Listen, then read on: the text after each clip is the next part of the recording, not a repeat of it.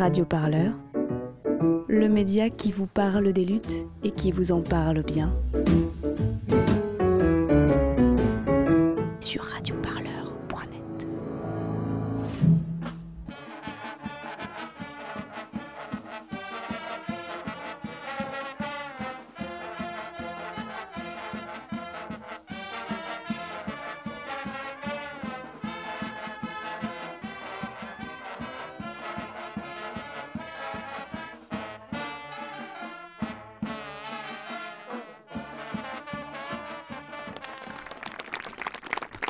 Il y a un an, euh, une patrouille de police poursuivait des, arrivants dans, dans la montagne, à l'endroit le plus dangereux du col.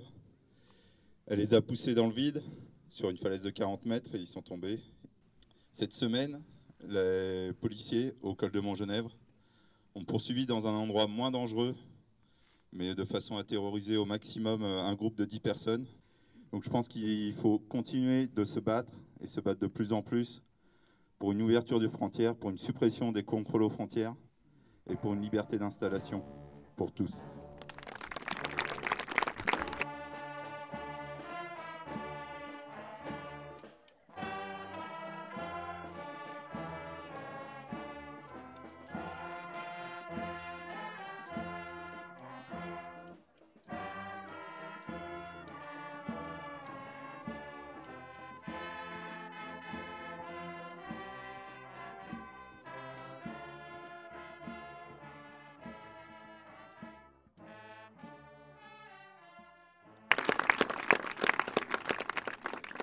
Je m'appelle Joël et je suis un des responsables du refuge solidaire à Briançon. C'est un local où euh, les migrants qui passent la frontière peuvent se restaurer, être hébergés pour quelques nuits avant de poursuivre leur, euh, leur voyage. Les identitaires, c'est un groupe euh, d'extrême droite, pour ne pas dire fascisant, qui est intervenu l'année dernière sur ce même col de l'échelle où nous nous trouvons en ce moment qui a organisé la chasse aux migrants pendant plusieurs jours, si ce n'est plusieurs semaines.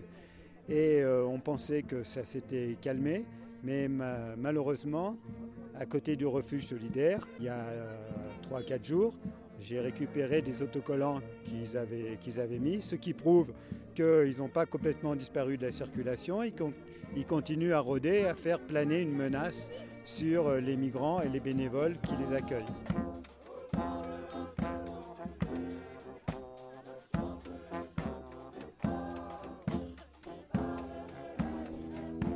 Bonjour, est-ce que tu peux me donner ton prénom Pascal, Tu fais partie de quel collectif la fanfare invisible qui joue euh, en soutien au mouvement social. Chaque euh, dernière semaine du mois d'août, on se retrouve avec les familles pour faire euh, une espèce d'université d'été de la fanfare qui nous permet de répéter, de jouer des morceaux. Et cette année, bah, compte tenu de l'actualité concernant les réfugiés et, et puis ce qui s'est passé ici dans la vallée avec les identitaires et tout ça, on a décidé de venir de voir si on pouvait venir aider euh, les collectifs ici, les associations euh, qui, euh, bah, qui soutiennent voilà, les réfugiés. Donc on est venu ici pour apporter notre soutien, pour jouer notamment pendant des, pendant des temps comme ça de repas partagés, parce qu'on est venu avec les Tabliers Violents, qui est une association qui fait à manger. aussi pour soutenir le mouvement social. Et, puis, ben, du coup, on a fait pas mal d'a- d'actions. En fait, on a été chez Marcel. Alors, c'est un lieu d'habitation, je crois qu'ils sont là assez longtemps. Euh, donc là, on a joué, on a partagé un repas qu'on a préparé ensemble.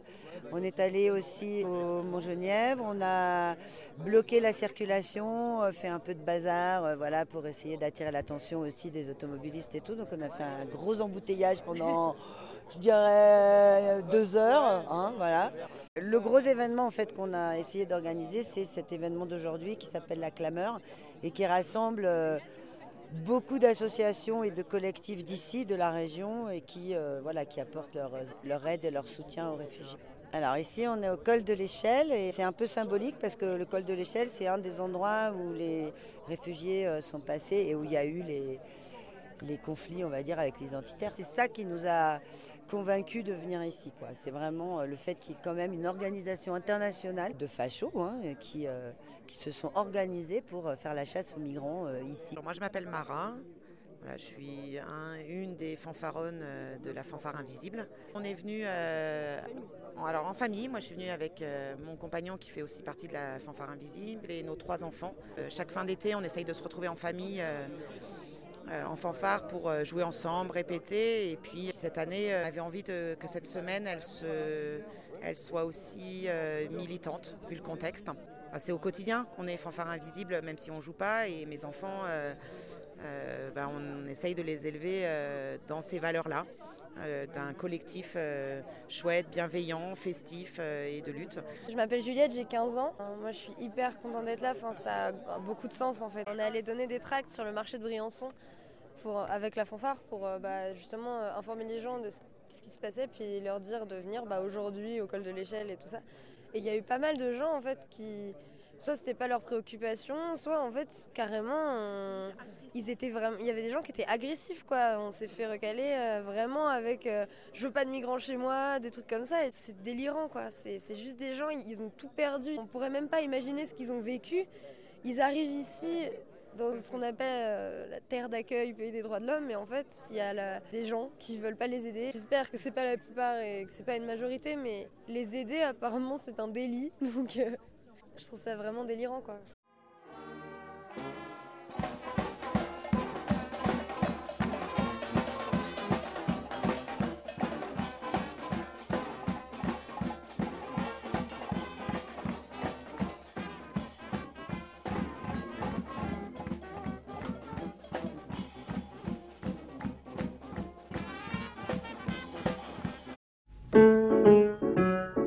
Radio Parleur, le média qui vous parle des luttes et qui vous en parle bien. Sur Radio